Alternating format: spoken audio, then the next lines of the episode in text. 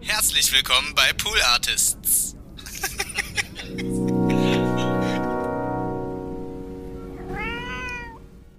gerade wenn es im Aktivismus ist, wir verlieren, glaube ich, oft echt den Blick fürs Wesentliche und zerfleischen uns dann untereinander für irgendwelche Sachen, ja. dass da mal jemand nicht gegendert hat und da mal jemand irgendwas. Und es ist ja auch okay, dass man Menschen darauf hinweist. Ich sage ja. Ja. nicht, dass die Kritik nicht angebracht ist, aber Ja. die Art und Weise und der, das Ausmaß dessen ist manchmal so, dass ich denke, Leute, wollen wir jetzt irgendwie das Patriarchat mal so ein bisschen bekämpfen? Wollen wir irgendwie Kapitalismus benennen? Wollen wir das und das? Oder wollen wir uns auf diese einzelne Person jetzt stürzen, die irgendwas gemacht hat, was nicht ganz so cool war? Eins, zwei, eins, zwei, drei, vier.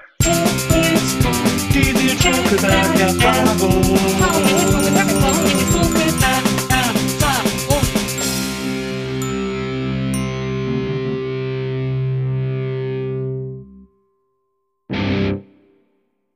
Hallo, liebe NBE-ZuhörerInnen. Herzlich willkommen zu einer neuen Folge der Nils Wogelberg-Erfahrung und ich freue mich, große Freude hier im Raum.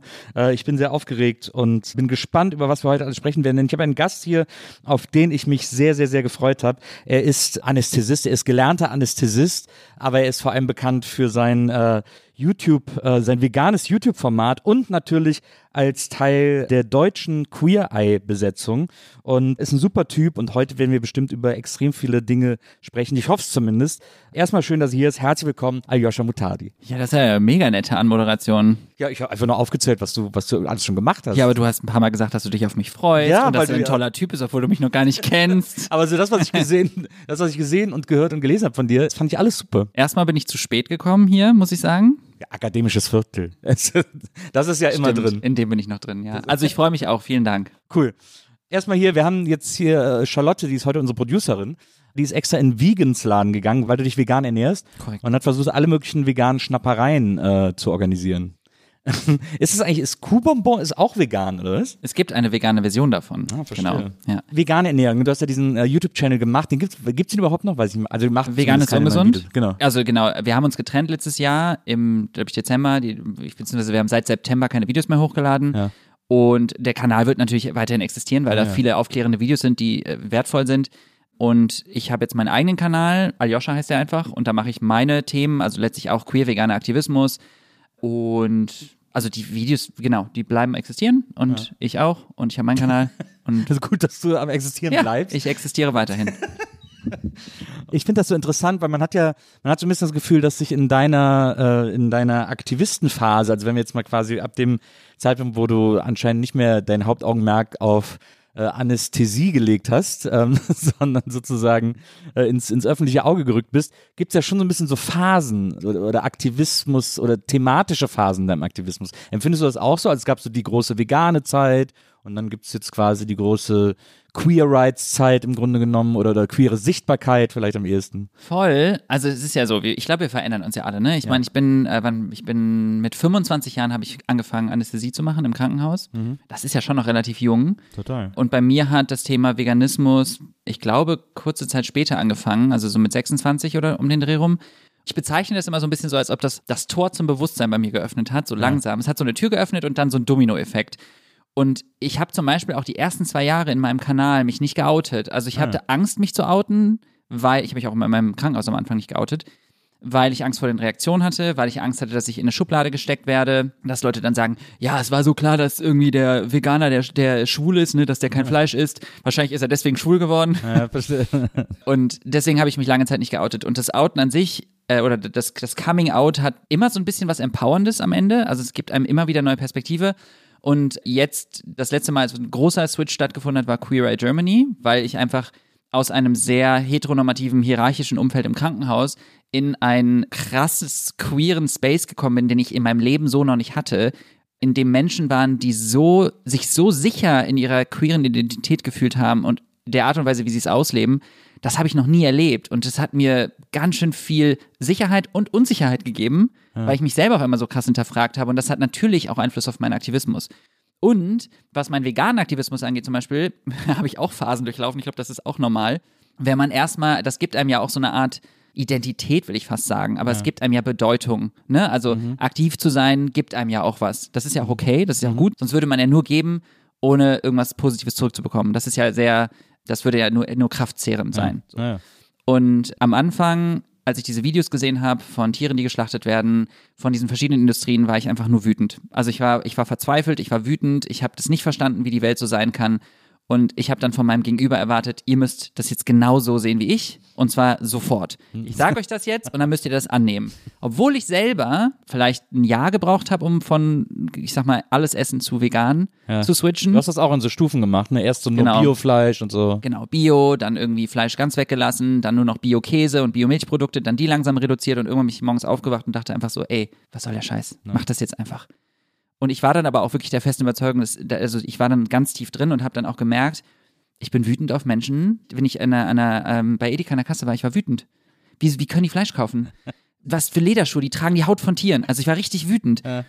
Ähm, abgesehen davon, dass mich das selber fertig gemacht hat, dass ich Streit mit meinen Eltern hatte im Freundeskreis. Das, ich bin halt natürlich, stößt man damit auch nicht auf Begeisterung. Ein Prozent der Menschen der Welt leben vegan. Ich war also eine absolute Minderheit. Dazu auch noch schwul. Yay me. Soziales Umfeld auf Wiedersehen. Ja, und dann irgendwann merkt man, oder ich habe für mich gemerkt, das ist ja auch sehr individuell, dass das nicht so der Weg ist, der mich zu einem mental gesunden Zustand bringt. Und vor allem hatte ich auch nicht das Gefühl, dass ich damit viel bewirke. Ja. Und womit ich halt nicht klargekommen bin, ist die Machtlosigkeit. Äh, und dieses Ohnmachtgefühl. Und das kennen wir aber auch in anderen Bereichen. Klimaaktivismus. Also ich meine, frag mal Luisa Neubauer, wie die sich fühlt. Die muss immer wieder dieselben Phrasen raushauen, immer wieder sagen, die Wissenschaft sagt das seit Jahren, seit mehreren Jahrzehnten. Worüber reden wir hier eigentlich, Leute? Und die muss sich immer dieselben Sprüche anhören und so war es bei mir auch. Also irgendwann muss man abstumpfen, wenn man da weiter durchkommen möchte. Man kann natürlich auch weitermachen. Und ich habe mich halt entschieden, einen anderen Weg jetzt zu gehen. was sich so ein bisschen in allem so abzeichnet, was du tust, ist ja, dass du auch ein tierischer Empath bist. Du bist ja sehr, also auch diese, auch diese, wie du das auch immer erzählst, dass du dieses Video gesehen hast und dann sofort gedacht hast, ich muss jetzt Tiere retten, das kann ich nicht weiter, das kann ich, diese Leid kann ich nicht weiter antun. Und auch wie du über, über Massentierhaltung, du warst ja, glaube ich, bist ja auch, glaube ich, immer eingestiegen in Mastbetrieb mit Aktivisten. Man merkt dem immer sehr an, wenn du erzählst, wenn du von diesen Dingen erzählst, dass das bei dir aus so einem ganz tiefen Gefühl der Empathie kommt. Also zu den Tieren, aber dann eben andere Dinge auch Empathie zu den Menschen, die von Sachen betroffen sind und so. Ja, voll. Also das hat tatsächlich auch viel damit zu tun, dass ich, ähm, ich versuche immer sehr viel über mich und mein Verhalten zu reflektieren. Ob mir das immer gelingt, I don't know, aber ich versuch's. Also ich sehe das so. Ich bin in eine Welt geboren worden, in der ich mir nicht ausgesucht habe, schwul zu sein. In einer Welt, die mich so nicht möchte und nicht akzeptiert hat und mir das mein Leben lang gezeigt hat. Und diese Machtlosigkeit sehe ich eben woanders auch. Und dadurch habe ich so eine Verbundenheit zu dem Thema. Ich versuche halt irgendwie so ein bisschen zu verstehen, wo andere Menschen herkommen und ich Menschen, die in Deutschland, also, naja, das muss ich anders formulieren, Tiere suchen sich das nicht aus. Also beziehungsweise Haustiere haben Glück gehabt, Ausnutztiere haben Pech gehabt. So. Schwarze Menschen haben sich nicht ausgesucht, in ein rassistisches System geboren zu werden, Frauen in ein sexistisches, queere Menschen in ein queerfeindliches System. Ähm, das kann man ja so weiterstricken. Und ich glaube, so diese Parallele hilft mir, in meiner Kommunikation, aber auch in der Reflexion. Ich bin ja nicht frei davon. Also nur weil ich Aktivismus mache, heißt das nicht, dass ich frei von diesen Themen bin und nicht auch rassismisch, äh, rassismisch, rassistisch, sexistisch sozialisiert bin. Das sind wir ja, alle. Und ich, für mich ist es total wichtig, das so zu kommunizieren, dass ich eben aus der Ich-Perspektive spreche, weil ich glaube, eines der größten Feinde unserer Gesellschaft ist das menschliche Ego, menschlich, schrägstrich männliche. Mankind. also du meinst sozusagen so eine, so eine dieses, dieses Vereinnahmen von Meinungen, dass äh, gerade männliche Egos, ich meine, Jetzt schreien direkt irgendwelche- aber ähm, äh, gerade männliche Egos dazu tendieren zu sagen, äh, ich sehe das so, deswegen muss die ganze Welt das so sehen. Also ich, ich höre schon irgendwelche Männer sagen, nicht alle Männer sind so. ja, ja, genau. Not all men. Sehr ich wichtig, weiß. sehr wichtig für alle Männer, dass Ich man not weiß. all men dazu sagt. Es geht mir halt einfach darum, dass es nicht, es geht nicht darum, einzelne Menschen für ein kaputtes System zu kritisieren. Es geht mir nicht darum, alle Männer und alle Menschen über einen Kamm zu scheren. Es geht darum, Ja, ja, das ist ja klar. Also ich meine, das, äh, das, ja, aber das ist ja direkt adressiert jetzt an alle, die zuhören. Das ist ja wirklich so. Also ich sage ja bewusst, ich bin auch nicht frei davon. Ich bin auch ein Mann. Ich bin ein Cis-Mann. Ich weiß, dass ich das auch irgendwie in mir drinnen trage. Und der erste Schritt ist anzuerkennen, dass wir es halt, dass das der Fall ist. Und nicht sich davon freizusprechen. Weil, wenn wir uns von Dingen freisprechen, dann ist das ein Freifahrtschein, sich nicht mehr damit auseinandersetzen zu müssen. Und das machen viele. Ja. Nee, not all men. Ja, deswegen bin ich nicht sexistisch, bin ich rassistisch, deswegen muss ich mich nicht mehr damit auseinandersetzen. Und ich esse nur gutes Fleisch, deswegen muss ich mich nicht mehr damit befassen. Ja, aber es wäre schon cool, weil Fleisch ist immer mit dem Töten gegen den Willen verbunden. Immer. Ja. Außer es gibt so zwei, drei, es gibt ja manchmal diese, diese, so der Kannibale von Rotenburg und so, wo der das so will, dass der dem sowas abschneidet und so. Da ist Ja. es dann, äh, gewollt. Das wäre jetzt äh, der klassische Fall von Cherrypicking und Kannibalismus. I don't know. Ja, also vielleicht kein, kein eigenes Beispiel. Ich finde das ganz interessant, weil ich, äh, also ich bin kein Veganer oder Vegetarier. Ich merke aber, dass ich in letzter Zeit meisten, ja. immer, ich, ich merke aber in letzter Zeit, dass ich immer öfter so vegane Alternativen ausprobiere und probiere, einfach um zu sehen, welche mir davon schmecken, weil es ja im Idealfall, also es ist ja nicht gesünder, aber dann habe ich den gleichen Geschmack minus dem Leid, das irgendwem zugeführt wird. Ähm, also ich habe zum ich habe vor kurzem hab ich, äh, bei, habe ich mir bei Aldi kleine vegane Schnitzel geholt, die heißen Wonder Schnitzel oder so. Ja. Die waren super lecker, die fand Ja. ich echt mega gut. Also da ist zum Beispiel äh, ein Hast Produkt, du- das mich zum Umsteigen Da sind Erbsen für gestorben. ja, ich habe als Kind schon äh, massenweise Erbsen vernichtet. Ich habe die mal aus der Dose gegessen. So, ich fand das mal so lecker als Kind, Ja, Dosen, Erbsen. Äh, Erbsen direkt aus der Dose zu essen. Weil aber die Dosenerbsen noch immer gezuckert waren, muss man ehrlicherweise Oh. dazu sagen. Das wusste ich tatsächlich nicht. Das macht ja allen Geschmack. Das, lässt, lässt ja alles besser schmecken. Ja, das äh, stimmt leider. Ehrlicherweise. Vielleicht, wir können auch mal ein bisschen früher ansetzen, weil das, was du gerade eben auch erzählt hast, das ist ja auch etwas, was man bei dir öfter wiederfindet. Diese Erweckung, die du bei, bei den Dreharbeiten zu Queer Eye hattest, dass du mit vier anderen queeren Freunden äh, oder Leuten, mit denen du dich dann angefreundet hast äh, während den Dreharbeiten äh, und mit denen du zu einem, zu einem Team, zu einer Familie auch auf eine Art wurdest, dass du da plötzlich so eine so einen Safe Space hattest, um eben viel queerere Dinge auszuprobieren, als du sie dich vorher getraut hast. Also schminken, äh, Nägel lackieren und so weiter und so solche auch profane Sachen ja eigentlich, die du, die du dich da dann Vermeintlich. Vermeintlich profan, genau, wo, wo du da plötzlich den Raum für hattest. Aber diese starke Heteronormativität, die hast du ja an ganz vielen Orten in deinem Leben, an ganz vielen Stationen in deinem Leben gespürt und auch gelebt, weil du immer Angst hattest, als zu queer zu wirken. Das habe ich ja gelesen, hast du ja erzählt, schon äh, in, am Internat, du bist äh, ans Internat gegangen, da hast du dir dann so Bilder von Heidi Klum und Autos aufgehangen, damit Da du hat aber jemand seine Recherche gemacht. wirkst. Da hat aber jemand seine Recherche gemacht, hör mal. Charlotte? Was, äh, was, war, was waren das denn für Autos? Aston Martin hauptsächlich. Ja. Es war immer tatsächlich eine meiner Lieblingsmarken, Aston Martin. Ich weiß nicht warum. Also es hat nichts mit James Bond zu tun. Ich fand die einfach ästhetisch sehr ansprechend. Und ich liebe Autos tatsächlich bis heute. Also Ist das so? ja, ja, das ist, also es war nicht ausgedacht. Ich wusste trotzdem, dass es ein Symbol von Männlichkeit war. Ja. Vermeintlich. Und Heidi Klum und äh, die Olsen Twins und Jessica Alba. Das waren, glaube ich, die drei, die ich mir in die Wand geklatscht habe. Ja, ich finde das so witzig, weil eigentlich, ich habe dann so gedacht, also Heidi Klum ist ja auch schon so eine leichte Camp-Icon, möchte ich sagen. Camp Icon, was ist Ja, das? ich finde, die ist so sehr, die hat so was Campiges, die ist so, die ist, die hat auch so was, die hat auch so was, also die ist, äh, hat nichts Queeres, aber die hat so was, so was Trashiges, was eben auch in queeren Kontexten gerne zelebriert wird. Also ich glaube, es gibt auch viele Queer-Clubs oder viele Drag Queens, die irgendwie Germany's Next Topmodel-Watching-Partys machen. Aber so. du musst bedenken, es, wir reden, das ist 16 Jahre her, ne? Ja. Also Heidi Klum vor 16 Jahren. Ah, ja. Ich glaube, da gab es noch kein Topmodel. Also relativ sicher sogar Ja. gab es das noch nicht. Ja. Und ich habe da jetzt auch nicht, also ich kann dir ehrlich das sagen, ich habe da keine große Recherche reingesteckt, ne? Das war mehr, es war mehr ein Bauchnabelgefühl. Es war mehr so, ich, ja, wen gibt's denn so? Ach, Heidi Klum. Und also es ist nicht so, dass die Bilder, die ich aufgehangen habe, nicht unglaublich ästhetisch waren. Und ich dachte, die sehen wirklich toll aus. Nur war es halt mehr ein Schutzschild, was ich mir da irgendwie versucht habe anzueignen, was total absurd ist. Aber ähm, ja, ich, also ich war ähm, 16 Jahre jung. Nee, Entschuldigung, das ist ja noch ja, länger her dann. Gott, 18 Jahre ist es her. Ich war 16 Jahre jung und total verzweifelt und hatte halt einfach Angst, dass Leute mich als schwul wahrnehmen und das haben sie auch, weil ich eben in vielen Bereichen vielleicht nicht dem Stereotypen entsprochen habe. Und entsprechend musste ich mir dann Sachen anhören und wurde immer so ein bisschen ausgegrenzt. Ich habe nie schlimmes Mobbing erfahren wie andere, weil ich, glaube ich, dieses Schutzschild habe und weil ich sehr, ich sag, ich nenne es immer Heteropassing, also ich wirke größtenteils so, als ob ich heterosexuell sein könnte, wenn man das an den Klischees festmacht, woran man schwule Menschen erkennt. Und ich, da habe ich mich halt zum Beispiel während der Dreharbeiten oft gefragt, ist das der Grund, warum ich so bin, wie ich bin heute, dass ich einfach mich gelernt habe zu schützen in einer Gesellschaft, die queerfeindlich ist, oder bin ich wirklich so? Oder wäre ich zum Beispiel ganz anders geworden, wenn ich von Tag eins an das Gefühl hätte, ich kann mich komplett frei entfalten? Ja. Und das hat mir so ein bisschen so ein kleiner Mindfuck, war das für mich, ehrlich gesagt, weil ich so dachte, scheiße, wo, wer bin ich denn jetzt eigentlich? Ähm, möchte ich eigentlich was ganz anderes sein? Und du hast eben gesagt, ich hatte das früher, ich habe das bis heute. Ich merke das immer wieder. Ich war letztens in einer Situation bei Dreharbeiten für einen Sender, wo es null queer war und wo ein so zwei Männer, also für Ton und für und, und Film, also warte mal ganz kurz, ein Kameramann und ein Tonmann waren da. Das war jetzt echt sehr verkompliziert. ähm, so komplex ist es gar nicht. Zwei Bedienstete für Ton- und Filmaufnahmen. Genau, und äh, die hatten beide auf mich ja erstmal eine einschüchternde Wirkung, weil die definitiv nicht queer waren und leicht, ich sag jetzt einfach mal ganz leicht toxisch männliche Vibes für mich hatten. Und ich sofort eingeschüchtert war und dann direkt dachte, okay, ich erwähne auf keinen Fall, dass ich schwul bin, auch wenn sie es vielleicht schon wissen, ich weiß es nicht. Und habe auch direkt gemerkt, ich verhalte mich anders, ich passe mich an und das ist ein ganz unangenehmes Gefühl, weil man merkt, man verstellt sich. Aber ich kann es nicht ablegen. Das ist, das ist in mir drin, das kommt dann so raus. Es ist wie so ein Schutzmechanismus. Bei mir jetzt. Aber das ist ja interessant, weil du ja mit, also auch mit Queer Eye auf, auf, auf Netflix viel beachtete äh, Serie, dich ja so in den Fokus der Öffentlichkeit gestellt hast als queerer Mann. Und, Ja. und jetzt aber, also ich meine, dann ja auch sicherlich viel mehr als das identifiziert wirst jetzt heutzutage.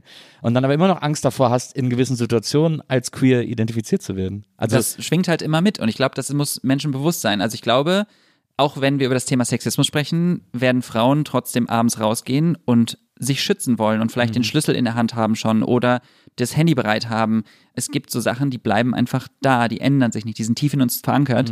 Und das ist bei mir auch so. Ich arbeite daran, ne? Also das drüber reden, auch mit dir jetzt, hilft mir voll, weil immer wieder sich das bewusst machen und auch anderen Menschen das bewusst machen, nicht queere Menschen dafür zu sensibilisieren, auch queere Menschen dafür zu sensibilisieren, dass das irgendwie stattfindet, ist halt echt wichtig. Das ist der erste Schritt. Ich finde ich find das ein ganz faszinierendes Thema. Ich, ich beschäftige mich in den letzten Jahren auch viel mehr damit, als ich das früher gemacht habe, weil ich jetzt mittlerweile mich auch als queer definiere und aber auch nie so ein großes Outing gemacht habe oder so, oder so ein Coming Out oder so.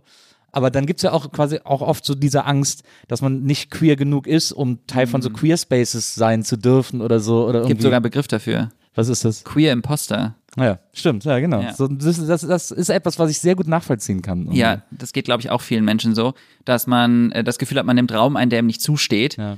Kann ich auch ein Lied von singen, auch bei anderen Bereichen. Das geht auch vielen, glaube ich, bisexuellen Menschen so, die zum Beispiel bisher nur in heterosexuellen Beziehungen waren und das Gefühl haben, ja, ich bin ja gar nicht bisexuell oder ich darf ja gar nicht mich bisexuell nennen, weil ich hatte ja bisher nur heterosexuelle Beziehungen. Aber sobald du anfängst, deine sexuelle Orientierung zu hinterfragen, dann wird das schon seinen Grund haben und das ist legitim und niemand muss irgendjemandem irgendwas beweisen. Das ist einfach nur, das ist wieder ein Spiegel davon, wie unsere Gesellschaft funktioniert.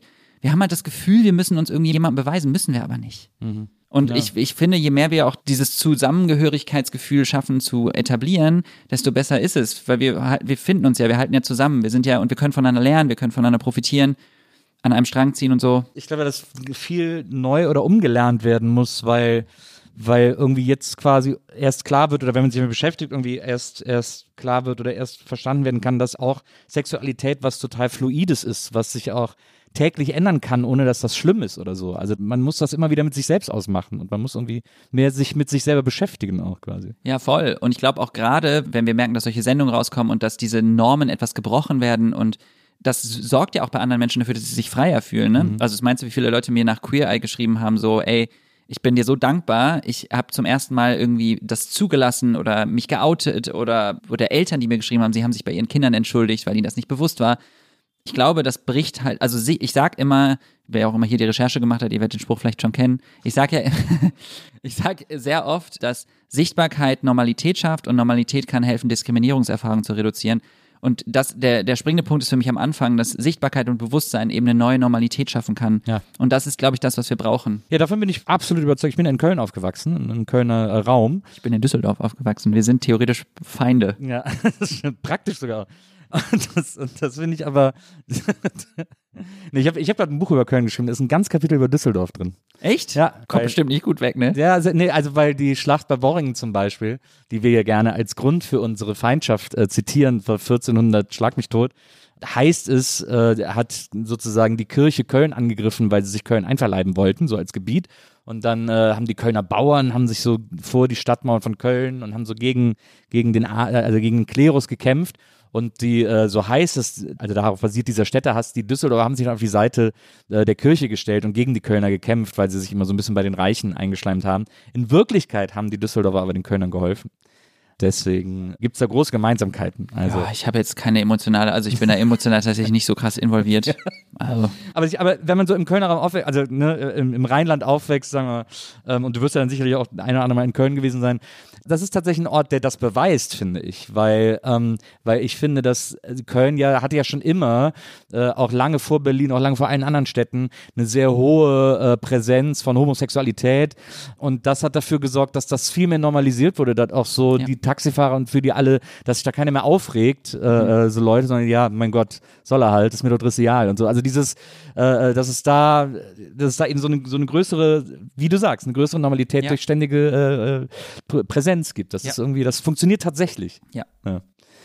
Also wie gesagt, du hast im Internat, hast du dich da so ein bisschen, so ein bisschen versteckt und so.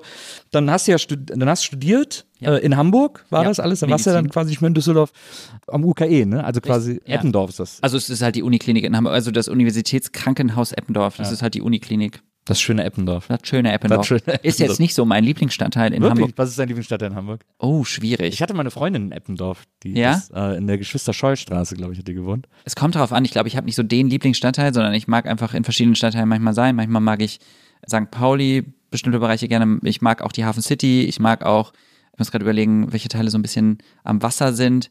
Ich kann das gar nicht so genau sagen. Die Frage hat mir noch niemand gestellt. Aber du bist schon Hamburg-Ultra, ne? Du bist schon, das ist schon, Was das ist schon du? besser als Berlin. Nee, nee, tatsächlich nicht. Hast du mal gesagt in einem Interview. Hast du gesagt, sorry Berlin, aber Hamburg wird Aber haben wir äh, nicht eben gesagt, Dinge sind nicht immer starr, sondern fluide? Nein, das stimmt, da hast du recht. Stadtliebe fluide. Nein, das Ding ist, ich habe also ich habe zum Beispiel aktuell eine Phase, in der ich merke, dass ich Berlin ganz viel mit Arbeit verbinde, Mhm. weil alle Events, alle Podcasts, alles, was ich so mache, in Berlin stattfindet, also ganz selten mal in Hamburg. Ja. Und ich finde das eine angenehme Trennung Ja. Mhm. für mich. So, also nicht, dass ich in Hamburg nicht arbeite, ich mache da meine Videos und mein alles, aber Ja, trotzdem verbinde ich Berlin aktuell mehr mit Arbeit und auch sehr viel mit hin und her reisen. Also es ist für mich in Berlin zu sein bedeutet immer gefühlt, keine Ahnung, überall eine Stunde hin brauchen. das eine Event ist da, dann ist mein Hotel da, dann, boah. Aber das ist halt Berlin. Und In das, welchem Stadtteil bist du in Berlin am liebsten? ich glaube, boah, auch schwierig. Mitte vielleicht? Wirklich? Ich glaube, ich weiß es aber nicht so genau, weil ich Charlottenburg ist doch dieser, dieses 80er-Jahre-Flair, diese, diese, diese, ja, da, du gehst gerade davon aus, dass ich da viel mit anfangen kann. ja, das ist doch toll. Diese Nee, Omas nein, mit nein, ich meine mit den Begriffen. Ich weiß halt teilweise so. auch nicht, was was ist. Wenn du mir jetzt Charlottenburg sagst, habe ich leider so. wieder keine so Ahnung. Kudamm und so, äh, Kudamm, Bikini, äh, Berlin, äh, Ah, Zoopalast, ja, Zoo. Kudamm äh, war ich letztens auch. Das ist ein bisschen Schickeria-mäßig, oder? Genau, ja? ja, genau. Ja, das hat auch so in gewisser Weise Charme. Äh, Welcher Teil ist denn nochmal so krass vegan und queer? äh, Schöneberg ist sehr queer. Schöneberg, genau. Und ich glaube, da sind einige Freundinnen von mir. sind in Friedrichshain ist, glaube ich, sehr vegan. Friedrichshain ist mir zu weit weg. Da ist oft so, dass die Leute, immer wenn ich sage, ich bin in Friedrichshain, sagen die Leute, boah, da habe ich keinen Bock hinzukommen, ist mir zu weit weg. Aber das hat jeder, der in einem anderen Viertel wohnt, Das sagt meine das zu ich. jedem. Und das ja, ist Berlin. das, ist, das ist ja das Schlimme an Berlin. Das Ja. sind halt zwölf kleine Städte auf einen Kieze. Haufen sozusagen. Naja. Wie ihr sagt. Könntest du dir vorstellen, wieder ins Rheinland zu gehen? Äh, nee. Nee. Nö, aktuell habe ich keinen Bedarf. Ja gut, Düsseldorf ist natürlich, da will man auch nicht hin zurück. Klein. Ich habe so einen Zwiespalt, manchmal denke ich, ich würde gerne in so ein Dorf, also irgendwie so auf so einem Land oder im ländlichen Gebiet leben und dann zieht es mich doch wieder in die Hauptstadt, äh, also in so Großstädte. Ja. Es hat alles so Vor- und Nachteile. Ich, war, ich weiß es nicht. Wenn man Anästhesist wird, ne? Also wenn man das studiert, dann äh, macht man ja quasi, macht ja erst so ein medizinisches Grundstudium, glaube ich. Also korrigiere mich, wenn ich da irgendwie falsch liege, aber und dann muss man sich irgendwann für eine Fachrichtung entscheiden. Genau. Warum hast du dann Anästhesie gewählt? Kurz zusammengefasst, du, jeder, man, man studiert Medizin und dann bist du erstmal Arzt, Ärztin. Mhm. Und dann kannst du überlegen, fange ich jetzt in der Dermatologie an, in der Inneren, in der Aber ist man dann schon Allgemeinarzt? Du bist? Assistenzarzt, Ah, ja. Ärztin. Okay. Also äh, genau, das bist du dann für die Zeit, die du quasi die Facharztausbildung machst. Ich habe dann, also die Anästhesie, Facharztausbildung dauert fünf Jahre praktisch und dann musst du natürlich noch eine theoretische Prüfung machen und dann bestimmte Sachen sammeln quasi. Klar. Du musst eine Anzahl an Narkosen, an bestimmten Eingriffen, an Einsätzen sammeln, um dich zu qualifizieren. Dann muss dein Chef dir das bestätigen, dass du das kannst, dass er dich für kom- kompatibel hält. Dann Prüfung und dann Und bei der Prüfung ist dann, betäuben Sie diesen Mann für zehn Minuten. Nee, die Prüfung ist tatsächlich mündlich. Das ist Ah, ja. richtig komisch. Also eine halbe Stunde geht die nur und man denkt sich so, okay, das war jetzt die Prüfung. Also ich meine, okay, weird. Aber gut, dann bin ich jetzt Facharzt. Ähm, also der Grund für Anästhesie war bei mir, glaube ich, ich hatte wenig Vorstellung von dem Fach. Ja. Und als ich das dann im, im Studium hatte, waren das einfach super nette Menschen, die mir das Fach total cool vermittelt haben. Mhm. Und ganz viele Klischees, die ich hatte, beiseite gelegt. Und ich dachte immer, das ist so mega langweilig, weil man macht ja eigentlich nur Spritzen, Schlafen, Aufwachen. Ja. So ungefähr. Aber dafür Könnte auch der Titel eines Pornos sein. Ein Porno, der nur Szenen danach zeigt. ähm, aber ja, Aber Ist da ist natürlich, aber Anästhesie, da hat, kommt man natürlich an das geile Zeug sozusagen. Ja, Auch das war natürlich eine große Motivation bei mir. Nee, also tatsächlich fand ich irgendwie auch so dieses Understatement ganz cool, weil ich glaube, dass viele Leute denken, dass es so ein lapidares Fach ist. Und als ich dann im Studium gemerkt habe, eigentlich ist es ein super komplexes Fach, bei dem man sehr viel Allgemeinwissen haben muss über Medizin. Also, dass man quasi, ich war, ich bin ja der Notfallmediziner gewesen. Ah, ja. Ähm, wenn Reanimationsalarm im Krankenhaus war, dann musste ich da hinlaufen. Ich habe äh, anderthalb bis zwei Jahre auf der Intensivstation gearbeitet. Ich war für die Schockräume, also für die akuten Notfälle zuständig. Wenn Menschen ausbluten in OPs, dann bin ich dafür zuständig, dass die, also natürlich im Zusammenarbeit mit ChirurgInnen, ist jetzt nicht so, dass ich das alleine mache.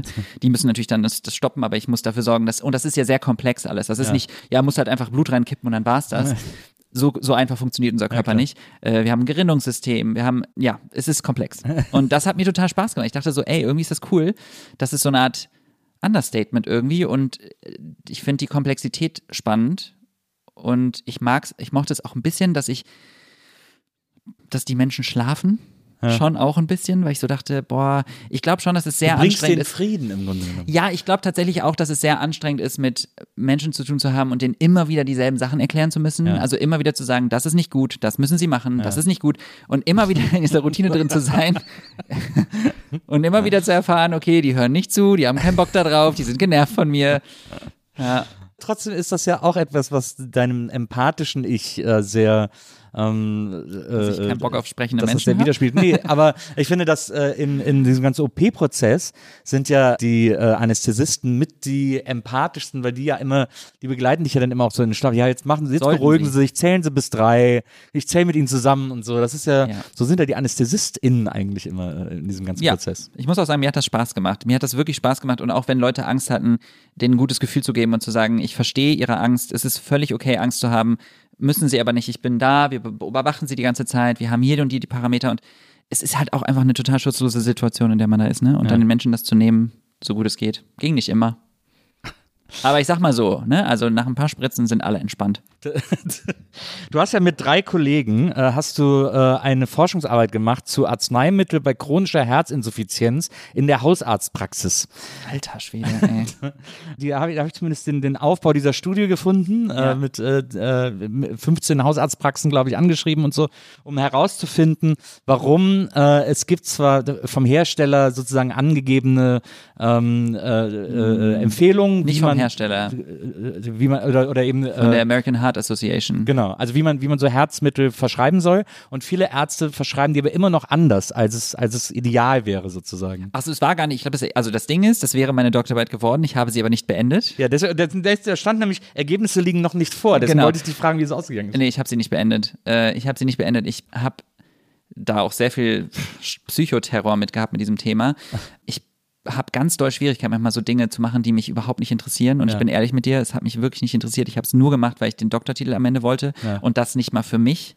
Und ja, am Ende habe ich den Kampf verloren.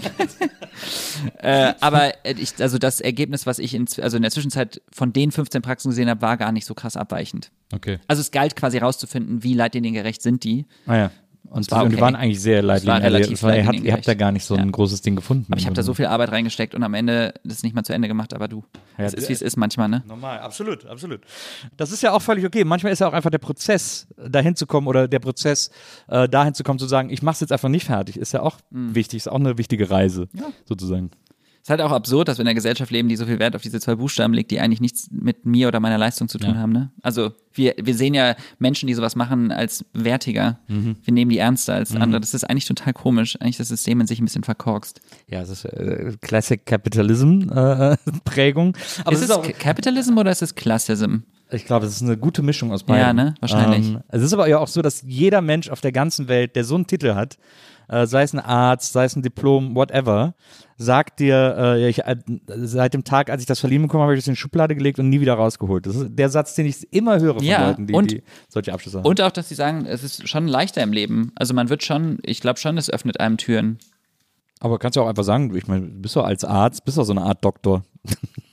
Ja, ich bin ein Doktor. Entschuldigung, ich esse gerade was. Na, macht nichts. Also deswegen brauchst du ja keinen Doktortitel, wenn du sowieso schon Doktor bist. Stimmt. Nenn mich Dr. Aljoscha. Glaubst du, dass du irgendwann auch da wieder hin zurückgehst zur Anästhesie? Boah, das ist tagesformabhängig. Es gibt so Momente und Tage in dieser Welt, in der ich denke, ja, Kopf in den Sand, zurück in die Anästhesie, kein Bock auf die Scheiße. Und es gibt viele Tage, in denen ich denke, nee, ich mag das schon sehr gerne, die Richtung, in die ich mich jetzt entwickelt habe und auch das Leben, was ich jetzt habe und die Möglichkeiten, die ich jetzt habe, einen Einfluss, einen hoffentlich positiven Einfluss auf Menschen auszuüben. Ob mir das immer gelingt, weiß ich nicht, aber es ist so ein ganz anderer Druck, den ich jetzt habe. Ne? Also Krankenhaus war vor allem die Arbeitszeiten sehr be- belastend, auch das, was ich da gesehen und gemacht habe. Man lernt zwar, sich in gewisser Weise davon abzukoppeln. Ja, das wäre auch noch meine nächste Frage gewesen. Wie sehr glaubst du, hat dich das geprägt? Also du hast gesagt, du warst im Schockraum und so, du wirst jetzt nicht immer nur schöne Sachen gesehen Nee, haben. da, äh, man sieht ganz viele furchtbare Sachen. Man sieht auch äh, junge Menschen sterben äh, regelmäßig.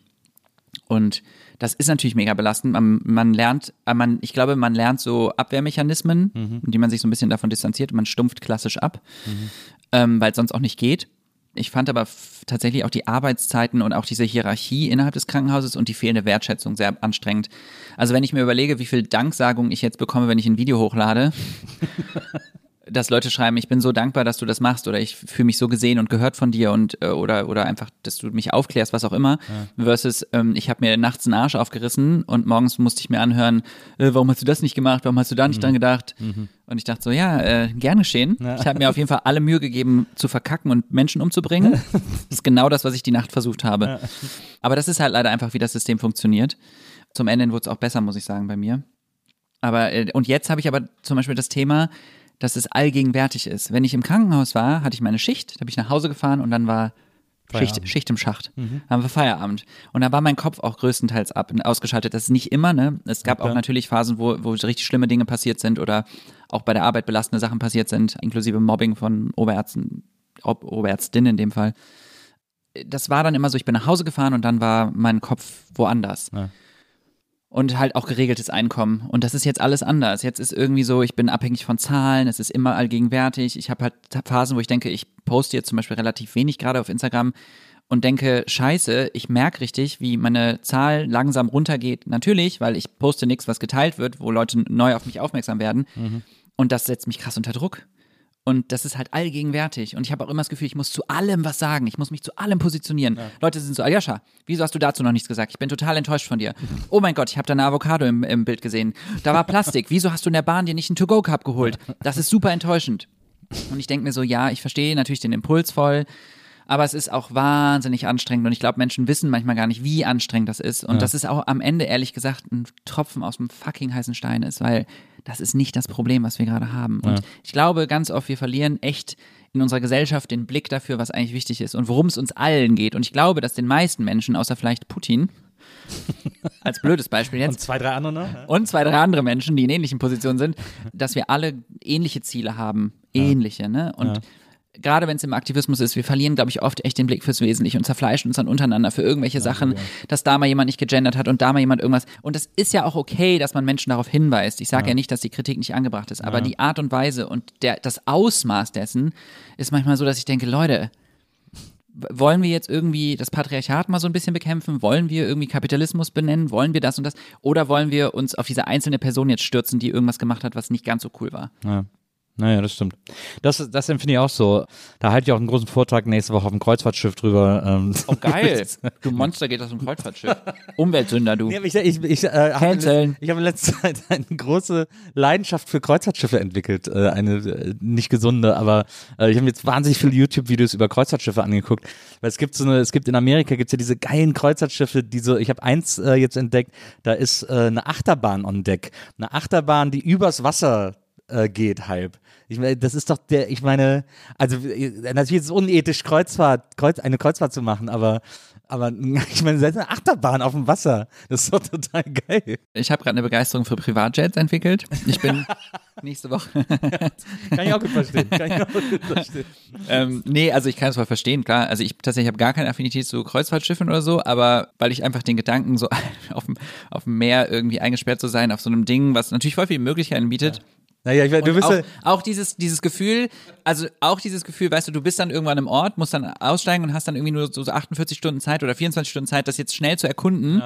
Du musst dann auch wieder zurück beim Schiff sein, sonst, ich habe es noch nie gemacht, deswegen ich urteile gerade über was, was ich nicht kenne. Ja. Aber Was war eigentlich der ursprüngliche Punkt? Einfach über, über, über Aktivismus, über, über, das- über die Achso, du hältst einen. Vortrag, wolltest du sagen. Du hältst einen Vortrag. Nee, ich halt einfach, das war ein Spaß. Ich wollte einfach nur sagen, dass ich auf dem Kreuzfahrtschiff bin. Ach so, quasi, ach, um das das war ein so Scherz. zu konterkarieren. Ne? Oh, das ist Aber nicht der war, der war auch nicht so wahnsinnig gut, deswegen äh, tun wir einfach so, als hätte ich ihn nie gemacht. Aber ähm, äh, du hast ja gerade eben erzählt, dass quasi auch ebenso wie im Internat auch die Zeit im Krankenhaus eine war, bei der du dich irgendwie so verstellen musstest und irgendwie gedacht hast, ich kann das hier jetzt nicht so zeigen, ich kann das hier nicht so leben, weil sonst äh, geht hier auch das Getuschel los. Du schluckst jetzt gerade noch den Riegel runter, ja. Mhm. Ich weiß aber nicht, wie geil Essgeräusche sind bei sowas. Genau, Müll. Hier ist bei Ähm, MBE ist alles erlaubt. Ja, ist alles erlaubt, aber es gibt also tatsächlich Misophonie heißt das. Ja. Ich habe das auch minimal. Äh, das sind Menschen, die äh, ganz empfindlich gegenüber Essgeräuschen sind und die stört das richtig. Und das gibt es in unterschiedlichen Ausprägungen. Es gibt Leute, die können das gar nicht. Deswegen habe ich das immer so im Hinterkopf. Aber es gibt bestimmt auch Leute, die von Das diesem Begriff finden. gehört, nee, die von diesem Begriff gehört haben und sich jetzt einbilden sie. Also so, Ah. das ist ja oft, wird das so, ich habe mal, ich hab mal eine Zeit lang scherzhaft von mir behauptet, ich hätte so eine Art OCD, weil ich das nicht aushalte, wenn Sachen irgendwie nicht gerade sind oder so. Aber dann habe ich von Leuten, die wirklich OCD haben, gelernt, das ist nicht OCD und so und das sagt das bitte nicht dazu sozusagen. Das stimmt, aber es gibt bei, bei so bestimmten Sachen ja auch Graustufen, glaube ich. Ne? Also bei OCD jetzt weiß ich nicht, aber es gibt ja auch zum Beispiel beim Thema ADHS oder so, auch, auch in der Medizin, eine Depression ist nicht eine Depression. Ja. Weißt du, was ich meine? Ein Bluthochdruck ist nicht ein Bluthochdruck. Es gibt unterschiedliche Ausprägungen von Diagnosen und ich finde es schon okay, dass man da auch zwischen. Aber ist egal. Kannst du Wir- eigentlich Sachen, kannst du eigentlich Sachen verschreiben als, als Ja. äh, gelernter Arzt? Ja, ja. Gehst du, verschreibst du dir manchmal selber Sachen, gehst in die Apotheke und Äh, du tatsächlich ja, weil folgendes, mein Arztausweis ist abgelaufen. Ich habe immer keinen Bock, den zu, zu erneuern. Ja. Und äh, dann habe ich mir letztens, ähm, wollte ich mir irgendwas holen, was rezeptpflichtig war. Ich weiß ehrlich gesagt nicht mehr, was es war. Ich glaube, war ein Schmerzmittel? Ich weiß es nicht mehr. Dann meinte die so, äh, der ist abgelaufen. Und ich so, ja, aber ich bin halt immer noch Arzt. Und dann meinte ich zu ihr so, ja gut, dann, äh, dann schreibe ich mir jetzt selber ein Rezept. Und dann meinte sie, ja, können Sie machen. Und ich so, Sie wissen aber schon, dass es absurd ist, dass ich jetzt gleich mit einem Rezept komme, was ich mir selber verschrieben habe und Sie wollen mir das nicht einfach geben. Ja. Ja, aber es ist halt Deutschland auch, ne? Das ist ja crazy. Ja. Ist halt auch Das heißt aber, ich könnte mich in. Zukunft auch von dir untersuchen lassen. Also ich meine, angenommen, dass du mich untersuchen würdest. Oh, möchtest du das gerne? Möchtest du gerne von mir untersucht werden? Echt, nur, nur wenn ich so, wenn ich so, wenn ich so kleine, wenn ich so, wenn ich so Kinker. Kinker, wie soll Kinkerlitzchen hab. Kinkerlitzchen? Ja. Ich habe jetzt gerade nur Kink daraus gehört. Oh, stimmt, in Kinkerlitzchen steckt King, das ist mir noch nie Ja, aufgefallen. und du möchtest von mir untersucht werden. Okay. Das ist, was ich gehört habe jetzt. Kinkerlitzchen. Das machen wir, machen wir gleich, wenn die Mikros äh, aus sind. Also diagnostizierst du dich auch selber, kannst du immer so ein bisschen so checken, was. Nein, also natürlich ich, bin ich ein bisschen sensibilisiert auf bestimmte Sachen, aber es ist, glaube ich, voll wichtig, dass man in seinem Fachgebiet, in dem eigenen Fachgebiet zugibt, dass die eigenen Grenzen erreicht werden. Ja, aber ist, aber ist denn so ein Allgemeinarzt, ne, hier so ein Landarzt irgendwie, der so alle möglichen Leute untersucht, hat der, ist das ein Facharzt? Hm, Es gibt einen Facharzt für Allgemeinmedizin, ja. Ah, okay. Also da musst du natürlich auch eine Prüfung und bestimmte Kriterien erfüllen. Ja, okay. Genau wie Facharzt für innere Medizin, Facharzt für Dermatologie, Facharzt für... ne, Okay, ja, ja, verstehe, Ja. okay. Gut, dann äh, also wollen wir hier keine Landärzte diskreditieren. Nein, das auf ist gar schon auch, noch eine, schon auch noch ein eigener, ein eigener Facharzt. Aber ja, genau, also äh, wie gesagt, da im, im Krankenhaus musstest du dich dann eben auch entsprechend verstellen. Oder hattest das Gefühl, du müsstest dich auch entsprechend verstellen, weil das irgendwie auch kein, auch kein safer Ort äh, war. Voll. Super viele, also ich habe es regelmäßig erfahren, dass da irgendwelche queerfeindlichen oder sexistischen Sprüche geklopft wurden. Das ist halt auch immer easy peasy, ne? Wenn du ähm, da jemanden, wenn da jemand schläft, Ja. auch das Thema Fettfeindlichkeit, großes Thema, Rassismus, auch großes Thema. Es gibt Rassismus, Sexismus überall. Es gibt in der Medizin zum Beispiel, gibt es äh, diesen Begriff, das mediterrane Syndrom. Und damit sind Menschen, die nicht deutsch oder nicht weiß gelesen werden oder gesehen werden, werden oft so abgestempelt, ja, hysterisch. Das ist Wirklich? halt, ja, ja. Ach, sehr krass. Und das ist natürlich kein, es ist natürlich super problematisch, ne? Ja, ja. weil ähm, dadurch äh, extreme Nachteile entstehen, Vorurteile, Menschen nicht ernst genommen werden. Und dasselbe gibt es natürlich auch im Se- Sexismus, brauchen wir nicht drüber sprechen. Also ich, ist, wie oft ist es passiert, dass ich mit meinen Kolleginnen über den Flur laufe und Leute sofort anerkennen, dass ich Arzt bin und sie nicht. Da ko- spielt natürlich auch nochmal Klassismus mit rein, äh, dass Pflegekräfte ja ne, weniger wert sind und ähm, dann äh, was Queerfeindlichkeit geht auch natürlich irgendwelche Sprüche von wegen, ja, ist kein, kein richtiger Mann oder irgendwelche blöden Sprüche. Man muss sich das alles anhören, klar. Und deswegen habe ich mich auch am Anfang gar nicht geoutet. Ich wollte das immer gar nicht. Und aber, aber vor deiner Familie warst du schon geoutet. Ähm, ja, mit 23, glaube ich. Und ich habe mit 25 im Krankenhaus angefangen. Und ich glaube, mit 26,5, so um den Dreh rum, war es dann auch im Krankenhaus so, dass ich das nicht, ich habe es nie als offizielles Outing gemacht. Ich habe einfach irgendwann angefangen, da offen drüber zu sprechen. War denn Arzt etwas, was du wirklich machen wolltest oder war es so ein bisschen, ich tue meiner Familie einen Gefallen, äh, äh, weil die das schön finden, wenn, wenn der junge Arzt wird? Das ist sehr schwer zu beantworten, weil ich es nicht wirklich weiß. Ich weiß, dass meine Eltern das immer, also meine Eltern wollten immer das Beste für mich. Ich glaube, das ist bei vielen Eltern so. Ob es dann am Ende so das auch ist, ne, das ist eine Frage. Ich habe mich tatsächlich immer sehr für das interessiert, was sie machen. Ich habe auch immer irgendwie Zeitschriften in die Hand genommen und dann nach Viren und so gefragt und fand das als, als kleines Kind total faszinierend, wie klein Viren sind. Habe dann immer gefragt, wie klein sind die denn? Kann man die im Mikroskop sehen? Nee, braucht man ein richtig spezielles Mikroskop und dann kann man und dann meinte ich, war aber wenn die so so klein sind, wie können die einen großen Körper denn so krank machen? Also ich habe da schon eine Faszination für gehabt. Aber mir hat halt auch die Perspektive gefehlt. Also ich habe, unser Schulsystem ist ja dann auch so geradlinig, dass du halt, du wirst ja nicht in irgendwelchen Bereichen gefördert, sondern du machst halt strikt deine Dinger. Und am Ende habe ich gesagt, ja, ich mache dann mal Biochemie, Bio und Chemie als Leistungskurs, weil ich will ja eh Medizin studieren. Und da war natürlich eine Erwartungshaltung und Druck mit verbunden, dass ich dachte, das ist das, was ich möchte und muss, weil das irgendwie erwartet wird und weil es irgendwie auch gesellschaftlich anerkannt und Stabilität und Sicherheit und meine Eltern scheinen auch glücklich in ihrem Job zu sein. Aber ich habe nie über was anderes nachgedacht. Ich habe es nie zugelassen. Und als ich da mit dem YouTube-Kanal damals angefangen habe, habe ich so gedacht, krass, ich habe ja, das macht voll Spaß und ich habe voll die kreative Seite, weil ich habe ähm, den meisten kreativen Teil habe ich gemacht. Also die Videos hat äh, der Kollege von mir geschnitten. Und ich habe halt aber ganz oft die Ideen gehabt für die Skits, die wir vorher machen. Und ähm, das hat mir aber total viel Freude bereitet. Und bis zu dem Zeitpunkt habe ich immer gedacht, ich bin gar nicht kreativ. Ich kann gar nicht reden. Ich kann voll vieles nicht. Aber auch einfach, weil ich es nie probiert habe. Und deswegen ist die Antwort wahrscheinlich Jein. Aber du hast, ja, du hast ja auch gesagt, nach, nach, sagen wir mal, anfänglichem Schock, der wahrscheinlich einfach, der vielleicht bei allen Eltern oder bei den meisten Eltern irgendwie, äh, und ich meine, das ist ja jetzt auch, äh, dein Outing ist ja auch zu einer Zeit, als Queerness eben noch nicht überall das große Thema war. Deine Eltern waren erst so ein bisschen schockiert, klar, dann denken Eltern so, oh, keine Enkelkinder oder was auch immer die dann so denken, ne? Irgendwann hat sich das aber dann so, sie haben aber von Anfang an gesagt, egal was ist, du bist unser Sohn, wir lieben dich und sind jetzt mittlerweile auch große Allies von dir, äh, hast du gesagt. Irgendwie. Haben dann sehr, standen dann sehr hinter dir. Wie sehr standen die denn hinter dir, als du gesagt hast, Leute, diese Anästhesie-Sache lasse ich jetzt, weil ich mache jetzt YouTube. Also perspektivisch bei allem stehen sie immer hinter mir. So Ja. sie, also sie haben nie irgendwie sind mir nie in den Rücken gefallen. Sie äußern immer nur Sorgen. So und das haben sie auch, als ich meinen Anästhesiejob gekündigt habe, ganz klar getan. Äh, immer so dieses, oh, bist du sicher? Was ist denn? Und das Problem an dem Thema Sorgen äußern ist, dass mir das natürlich vermittelt, ihr vertraut mir nicht. Ja. Ihr vertraut mir nicht, dass ich das alleine gewuppt bekomme. Ihr äußert zwar Sorgen, vielleicht sind die auch berechtigt, aber die Idee, das eigene Kind mal auf die Schnauze fallen zu lassen, ist, glaube ich, für viele Eltern so das, der Hauptmotivator. So dieses, ich kann mir das nicht vorstellen, ich mache mir nur Sorgen, ich will nur, dass du sicher bist. Und ich verstehe den Impuls ja auch voll. Aber das, was beim Kind ankommt, bei mir zumindest, war, ihr traut mir nicht, dass ich das hinbekomme. Und bisher, muss ich sagen, habe ich mein Leben sehr gut im Griff und habe vieles sehr gut hinbekommen. Aber sie sind ja mittlerweile hoffentlich auch etwas beruhigter. Ja, äh, bei in- allem. in- Das hat halt, genauso wie beim Outing, das hat äh, kurz gedauert, also und dann irgendwann war es total entspannt. Und auch jetzt sind sie total, also die, meine Mutter erzählt jedem gefühlt bei Edeka an der Kasse, äh, dass ich einen YouTube-Kanal habe und was ich mache und dass sie auf Netflix Queer gucken sollen. Ich bin aber froh, dass ich nicht dabei bin. aber ja, also eigentlich ist es sehr süß. Ja. Das ist ja auch, ich glaube, die, ich glaube, das, ich glaube auch nie, dass das äh, ein Misstrauen ist, das Eltern haben, äh, wenn man, wenn man sowas macht.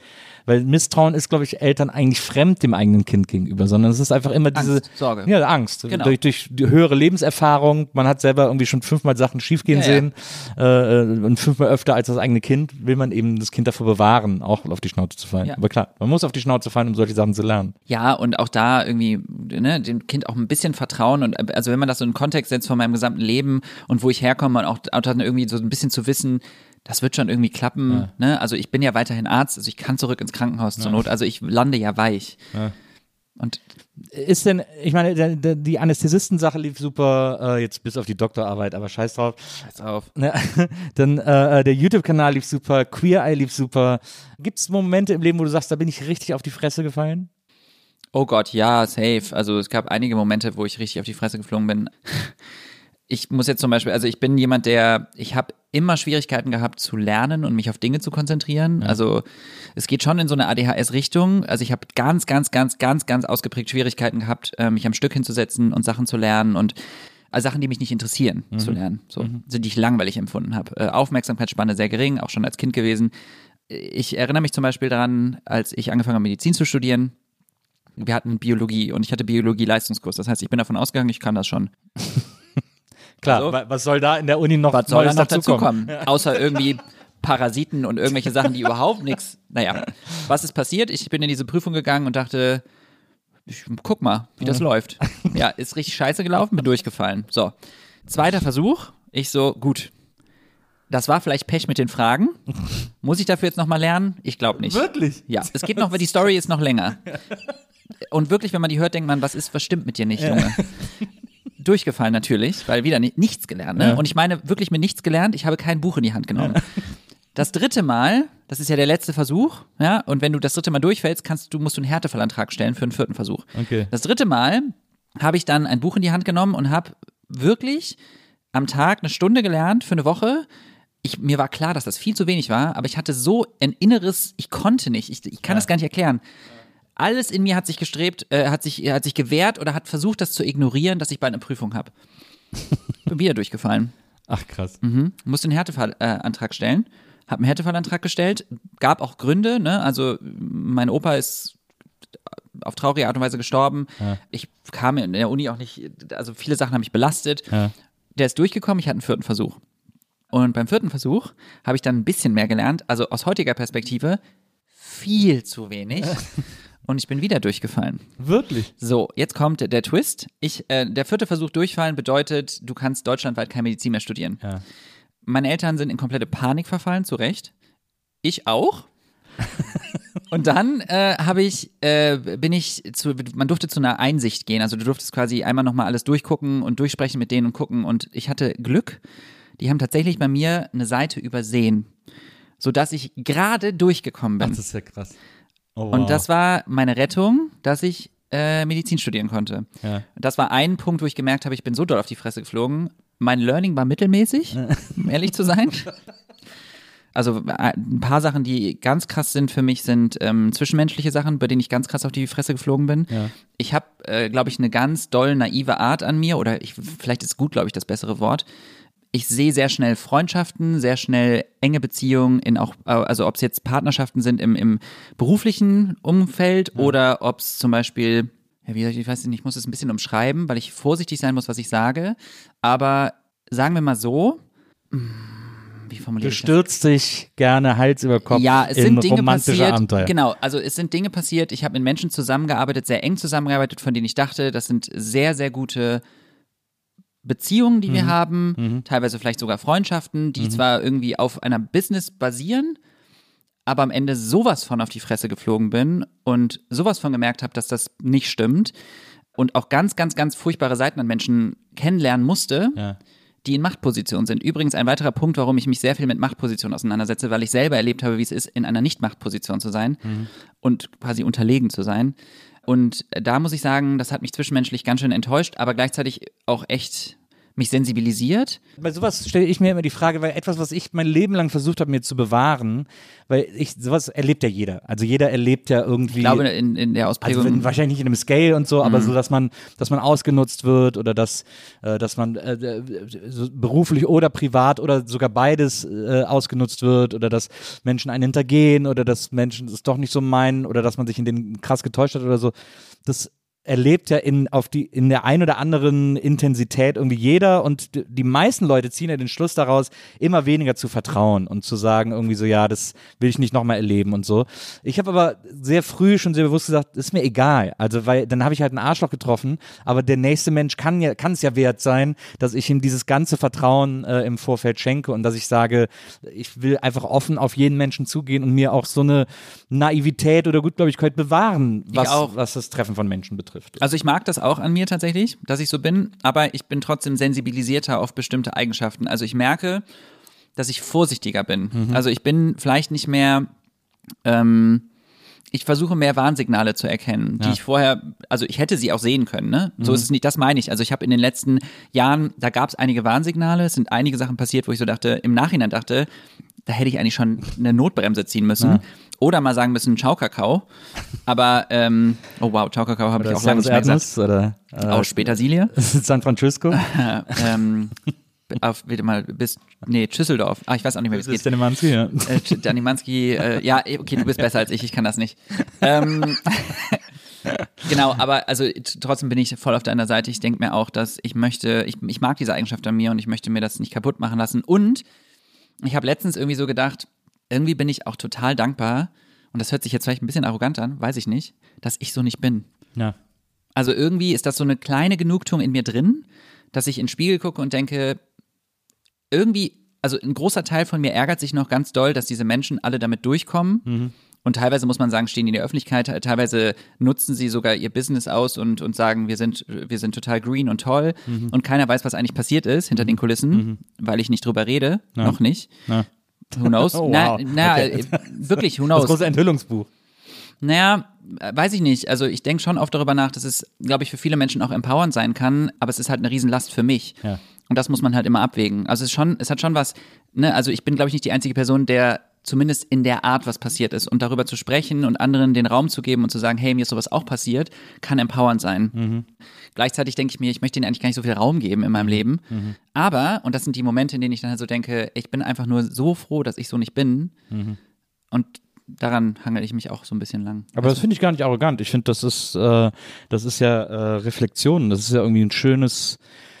Also ich kenne das auch, das Gefühl. Und es ist ja schön, sich am Ende des Tages sagen zu können, irgendwie so, ja, das ist, äh, das ist jetzt vielleicht mein, äh, es war jetzt nicht der schlauste Karrieremove oder so, den ich da gemacht habe. Also sicherlich hat die andere Person da irgendwie jetzt mehr draus ziehen können oder so. Aber, wenn, weiß man noch nicht Ja, mal. weiß man nicht, aber manchmal gibt es das ja so, ne, dass man das Gefühl hat, irgendwie so, jemand, jemand übergeht einen und, und kann dadurch irgendwie mehr rausholen. Trotzdem denke ich am Ende des Tages auch so, aber dafür bin ich halt, dafür muss ich einfach nicht als Arschloch ins Bett gehen. Genau. Äh, Das, und das finde ich manchmal einfach einen wahnsinnig tröstenden Gedanken. Ja, mit meinem Arschloch ins Bett gehen. Das Sorry. ist wieder was anderes. Da sind wir- sehr flach. Sind wir wieder bei den Kinkerlitzen. ähm, Oh Gott. Das ist- Apropos, du magst Achterbahn auf äh, Kreuzfahrtschiffen. Was für eine Achterbahn ist dieses Gespräch? In alle Richtungen schießen wir irgendwie gerade. absolut, absolut, so muss das Ich sein. lieb's. Ähm, d- äh, kommen wir mal, äh, kommen wir mal kurz äh, weg von der Anästhesie und reden mal über Queer Eye Deutschland. Ja. Du bist Mitglied beim Team von, äh, von der deutschen Version von Queer Eye. Als das erste Promo-Foto erschien, bevor überhaupt irgendwer einen Trailer, eine Folge sonst gesehen hat, das kann ich, mich- kann ich mich genau erinnern. Da gab es dieses Promo-Foto von euch, da hattet ihr alle so Rollkragenpullover, aber alle in schwarz. Es war, glaube ich, sogar ein Schwarz-Weiß-Foto, alle irgendwie in schwarzen Klamotten. Und, und alle Menschen, die Queer Eye lieben, haben gedacht, oh mein Gott, what is going to happen? Das war wirklich, also da sind wir alle sehr nervös geworden, Ja. weil alle gedacht haben so, das wird jetzt so eine, wird das jetzt Queer Eye Hannover oder was ist da, what is happening irgendwie? ähm, das war, das war sehr verunsichernd. Ja, ähm, für ich, mich auch. Ich finde, es ist sensationell gut geworden. Ich finde, ihr habt äh, den Geist der Sendung ähm, eins zu eins getroffen, ohne eine Kopie zu sein, sondern wirklich super eigenständig, also beeindruckend eigenständig. Ich hätte das nie gedacht, dass das möglich ist, das so mit so einer eigenen Energie zu füllen. Aber mein Herz war ja schon allein dadurch erobert, dass ihr irgendwie äh, euer, euer, euer Office, euer Loft äh, auf dem Dach vom Unicenter in Köln war. Ah, stimmt, ja. Das war, das ist ja einer der tollsten Orte, die es in Köln gibt, wenn man eine schöne Aussicht haben will. Ja, wunderschön. Das war das wirklich da drauf, war dieser, so, war wahrscheinlich so ein Studio oder was? War das dann wirklich da oben drauf? Was meinst du, war da oben drauf? Naja, dieses, äh, die, dieser, dieser Raum, wo er dann immer äh, brainstormt. Ja, und ja, so, klar. dieses, Das ist nicht, das ist nicht animiert. Also wir waren wirklich da oben ganz Nee, oft. nee, ich meine, es kann ja auch sein, dass da einfach für den Dreh dann da oben auf dem Dach gedreht wurde, aber in Wirklichkeit war das ein Studio in Ossendorf oder so, wo ihr dann. Nee, nee, nee, nein, gesessen also wir waren wirklich da und da wurde alles gedreht und Ja. das war dann auch unsere Loft für die Zeit der Dreharbeit natürlich danach Ja. nicht mehr. Also Ja, ja, es ist nicht gekauft oder so. Es ist halt gemietet für die Zeit und das wird auch, also auch die Möbel, alles wurde dafür äh, gemacht. Also das war schon sehr aufwendig alles. Das Einzige, was äh, nicht echt ist, ist das Logo auf dem Gebäude. Ja. Das ist animiert. Big Shocker. Äh, Du hast mal erzählt, irgendwie äh, in, in verschiedenen Interviews, dass das so ein äh, längerer Auswahlprozess war, äh, der 2019, glaube ich, losgegangen ist, äh, mit so Castings und, und so weiter und so fort, Bänder aufnehmen, Castings, äh, immer weiter, immer weiter. Man hat euch noch nicht so 100% gesagt, was es ist, aber es war so klar, es werden queere Leute gesucht und relativ schnell war auch klar, in welche Richtung oder worum es gehen soll. Und dann kam Corona und dann wird alles ein bisschen geschoben und so. Als du dann genommen wurdest dafür, als dann klar war, dass du, dass du dabei bist. Das ist doch eine krasse, also ich meine, diese Angst, die jetzt wir Zuschauer hatten, als sie die ersten Fotos gesehen haben ne, und gedacht haben, oh, oh, oh, wird das wohl hinhauen? Das musst du als Teil dieses Teams, musst du das doch in einer x-fachen Potenz gehabt haben. Voll. Ich hatte unglaublich Angst, dass das nichts wird, dass es unangenehm wird. Wir haben Mhm. Cringe, ja selber wie die jungen Leute cringe, sagen. genau. Ich habe die ganze Zeit so gedacht, boah, scheiße, ey, ich habe hier richtig Angst, mir das anzugucken. Ich meine, man ist bei den Dreharbeiten dabei und man kriegt es mit, aber am Ende weiß er trotzdem nicht, wie es wirkt. Ja. Ich glaube, wir haben es eine Woche, nee, zwei, drei Wochen vorher, ich weiß gar nicht mehr, so drei Wochen vorher haben wir es bekommen, weil sie meinten, ihr müsst euch das halt vorher angucken, weil bald jetzt Interviews anstehen und ihr müsst es halt einmal gesehen haben. Und ich gucke mir sowieso nicht so gerne Videos von mir selbst an, aber es ist halt so, dann habe ich es mir angeguckt und ich war tatsächlich auch, so, dass ich dachte, wow, es ist wirklich gut geworden. Ich finde so, der Spirit der Sendung bleibt erhalten. Es wirkt nicht wie eine Kopie einfach nur. Wir machen unser eigenes Ding so ein bisschen. Absolut, ja. Und ich glaube auch, wir führen es ein bisschen weiter, weil also zum Beispiel haben wir unsere Kategorien ja auch ein bisschen angepasst, dass halt wirklich so eine Art Expertise dahinter ist. Das ist ja in den USA nicht unbedingt so, glaube ich. Also und das ist jetzt keine Kritik, ne, sondern Ja, ja. es ist einfach so, dass sie gesagt haben, wir möchten halt wirklich, dass ihr Expertise für den Bereich habt, den ihr dann macht. Aber auf jeden Fall finde ich auch, dass es am Ende auch von den Bildern her schön geworden ist. Es ist sehr auf Augenhöhe, es ist sehr, und ich glaube, das ist das Wichtigste, es ist ein Wohlfühlformat. Also ich habe so das Gefühl, in diesen schweren Zeiten, jeder Mensch, der das guckt, schreibt mir danach, mir geht's irgendwie besser nach der Sendung. Und das ist irgendwie das, finde ich, was die Sendung ausmacht. Das ist ja auch in den USA, also auch beim US-Format so. Man geht mit einem guten Gefühl raus, weil man das Gefühl hat, hey, nicht alle da draußen sind Arschlöcher, es gibt noch gute Menschen und es ist schön, irgendwie so eine Art Dankbarkeit und Wertschätzung für Menschen zu sehen. Ja. Geht's eigentlich weiter? Darfst du das sagen? Weißt du das? Also ich dürfte es sagen, wenn ich es wüsste. Ah ja, okay. Ja. okay. äh, Also hoffen wir mal, hoffen wir mal, dass es weitergeht. Äh, Du bist ja für, nee, du bist eigentlich Anthony, ne? habt ihr euch selber, habt, habt ihr euch, habt ihr euch äh, mit den amerikanischen äh, Protagonisten irgendwie verglichen Äh, wir haben uns getroffen mit Bobby. Ah, ja. Der war auf Mallorca, Leni lebt ja auf Mallorca und äh, dann haben wir uns mit dem Das ist getroffen. ja Ion, ne? Ion ist ja quasi Bobby. Genau, ja, ja, ja. Ayan ist Bobby. Sorry. Und äh, ja, das war total nett. Wir haben uns ein bisschen ausgetauscht. Und er hat auch von deren Erfahrungen erzählt, das ist letztlich ja auch, die machen das jetzt seit Jahren und Ja. es war voll spannend, sich mal auszutauschen. Äh, ich sehe mich gar nicht als Anthony. Ähm, Also ich glaube, ich habe die, das ist, die Kategorie ist ja sogar anders. Also seine heißt Wine and Dine, Naja. glaube ich. Oder Food and Wine, ja, Wine and Dine, oh Ich Gott. dachte immer, seine, seine Kategorie heißt Guacamole. Es gab auf jeden Fall eine Staffel, da hieß seine Kategorie Guacamole. Hat er nur Guacamole gemacht? Äh, Nur. Äh, nee, genau. Also mir war es halt voll wichtig, dass ich also ganz individuell auf die Bedürfnisse der Menschen eingehe und das, was mich quasi am US-Format, und jetzt kommt ein bisschen Kritik, sorry, immer so ein bisschen gestört hat, ist, dass er teilweise, die Rezepte waren so ein bisschen nicht so 100% an die Lebensrealität der Menschen angepasst, Ja. wie ich finde. Ähm, also einfach so ein Toast Hawaii, also für, für eine Person, die sagt, ich habe eigentlich voll Struggle, ich möchte gesünder leben und der dann einfach so ein Toast Hawaii mit irgendwie Schinken macht, da habe ich so gedacht, boah, nee. Also es ist halt wirklich, oh, brennt, natürlich brennt da auch mein Veganerherz, gebe ich zu. Ja, ja, ja. Alles, was ich mache, war ja tatsächlich vegan und auch die, also die, die Menschen, die wir betreut haben, waren natürlich alle nicht vegan. Aber es wurde sehr gut aufgenommen. Ich habe auch ähm, zwischen den Filmarbeiten mit denen gesprochen viel und ja. Ich finde auch, Anthony ist, ist ich liebe Anthony. Am, am Anfang war Anthony mein großer Schwarm. Ja, der ist auch echt, der ist ja halt auch echt cute, ne? Ja, total. Deswegen, aber er, er war immer quasi inhaltlich der weakest Link von, von allen, von allen fünf. Mittlerweile ist äh, Tan mein großer Schwarm. Ich bin äh, umgeschwenkt auf Tan. Ähm, weil diese, diese britische Ja. äh, äh, Ja, ja, der Charme. Edginess, die finde ich super. Naja, die ist Ja. sehr, sehr gut. Der hat tatsächlich uns auch mal in den Stories von sich erwähnt äh, und hat gesagt, dass er findet, dass es ganz toll geworden ist und dass er uns richtig sweet findet. Er hat uns nie persönlich geschrieben, Na. aber das Cool. fand ich auch sehr schön. Na, ist toll. Ja. Super. Wie war das, als du die vier anderen kennengelernt hast? Wird ja wahrscheinlich in so einem kargen, traurigen TV-Studio gewesen, TV-Redaktion gewesen sein. Nein, tatsächlich nicht. Also ich habe äh, Avi und Ayan damals beim Casting schon kennengelernt. Wir hatten einen Casting-Probetag und Leni und Jan-Henrik waren quasi am anderen Tag. Das heißt, die habe ich gar nicht mehr Wie, haben kennengelernt. die, wie, wie ist denn das Casting eigentlich abgelaufen? War das, hat ihr so Probeaufnahmen zusammen gemacht, oder? Genau, also es wurden, also die Top 20 wurden quasi nach Köln eingeladen. Davor wurde halt ausgefiltert. Ich weiß nicht, also ob es jetzt 100 oder 200 oder 500 Leute waren. Die äh, mussten ihre Bewerbungsprozesse machen wie ich mit Video und bla bla bla. Und dann hieß es irgendwann, okay, du bist in den Top 20, äh, du würdest am Montag den und den Tag nach Köln kommen. Und dann machen wir einen kompletten Probetag. Da wird eine Schauspielerin sein, die einmal eine Rolle spielt von einer quasi Kandidatin. Und Ah, du ja, musst okay. so ein bisschen dein, deine Rolle einnehmen und dir was überlegen für sie. Und dann werden wir noch ein paar äh, Sequ- Tanzsequenzen machen, ein Interview mit dir. Äh, und ich glaube sogar, dass die Teile dieses Interviews in mein, in das Intro eingebaut haben. Ich weiß es gerade gar nicht mehr. Auf jeden Fall war an dem Tag, war ich sogar mit Avi und Ayan in einer Gruppe. Also es wurden quasi zwei Fünfergruppen gebildet, also zweimal Fab Five. Klar. Und am Ende haben sie auf jede einzelne Person ein eigenes Bewerbungsvideo an Netflix geschickt. Die haben quasi äh, ne, alle Interviews und so auf, haben quasi ein Aljoscha-Video gemacht, ein Ayan-Video, ein AP-Video und haben gesagt, hier, das sind die KandidatInnen und haben auch Vorschläge gemacht, glaube ich, wie, wie sie sich die Kombis vorstellen könnten. So. Und dann am Ende hat Netflix halt gesagt, ja, die können wir, können uns gut vorstellen. Und das erste Gespräch, was wir zusammen hatten, war äh, ein Zoom-Call. Corona-mäßiges Meeting. Naja. Richtig.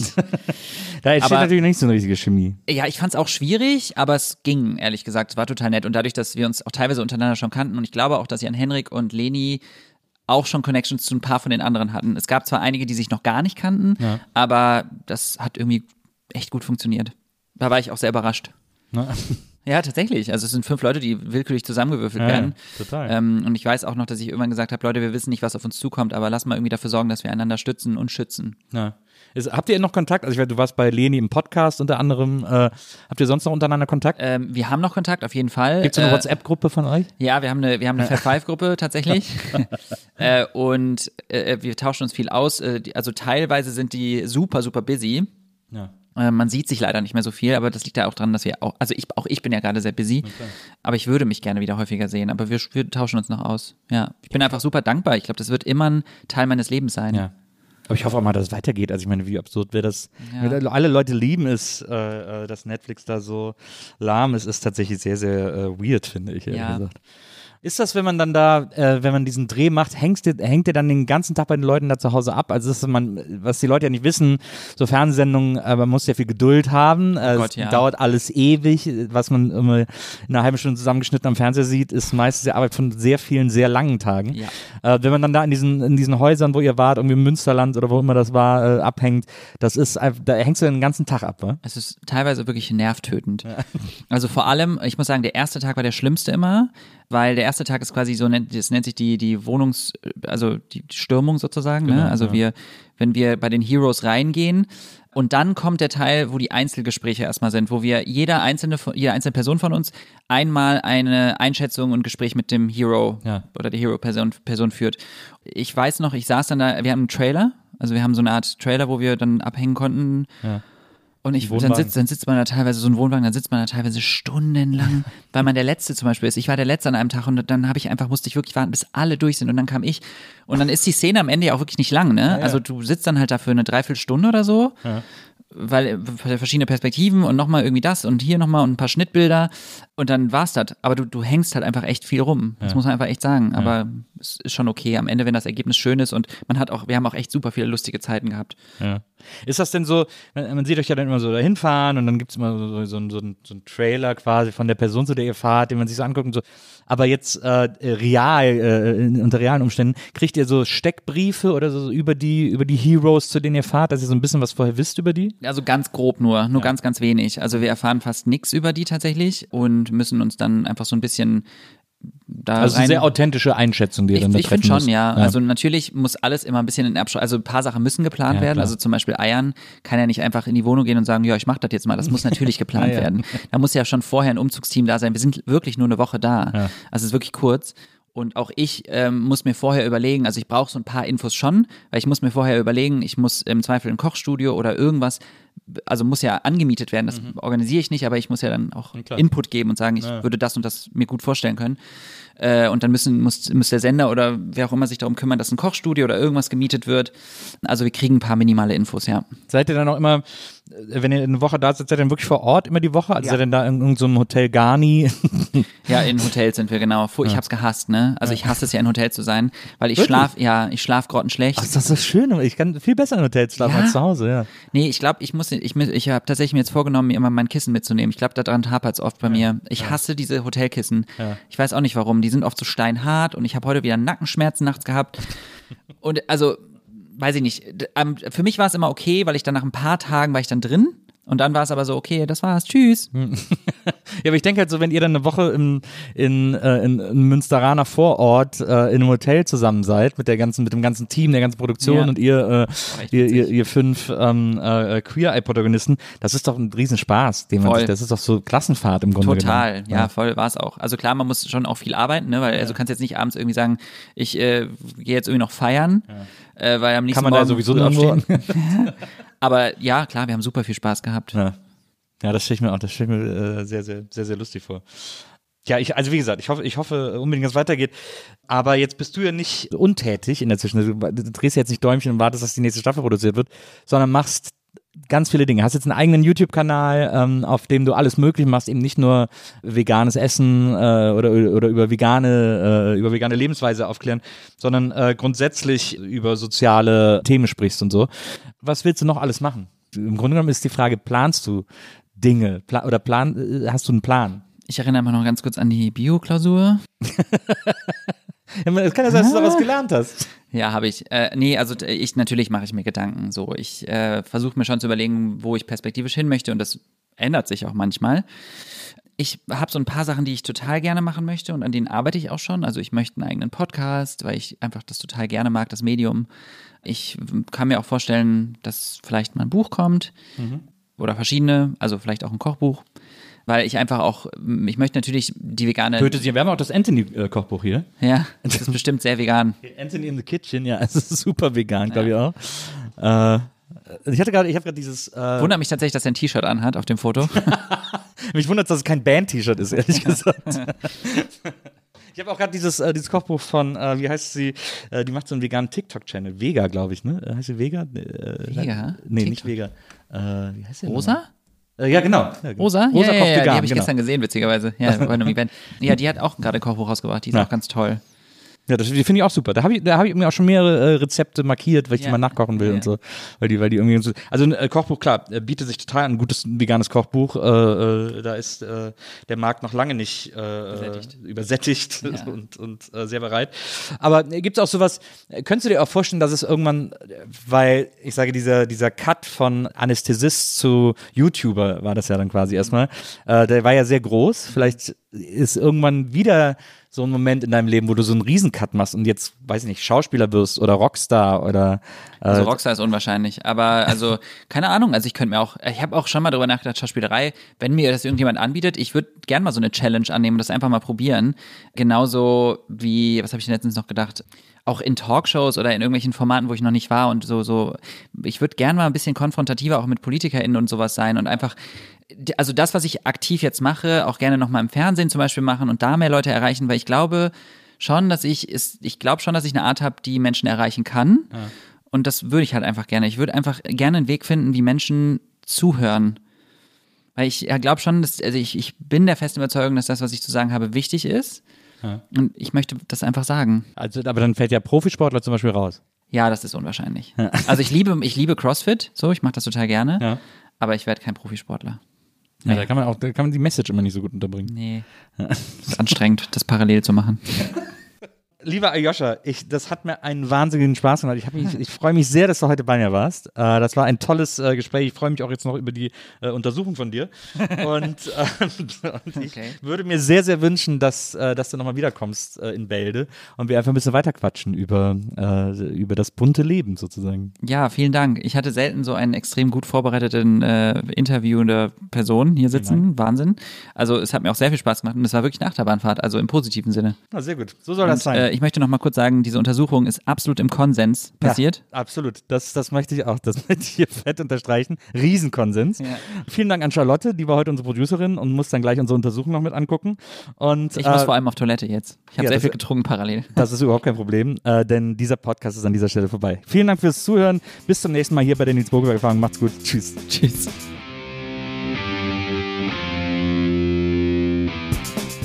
Die Nils Bokelberg Erfahrung. Von und mit Nils Bokelberg. Eine Produktion von Pool Artists. Team Wenzel Burmeier, Lisa Hertwig, Maria Lorenz Bokelberg, Frieda Morische und natürlich Nils Bokelberg. Nils Bokelberg.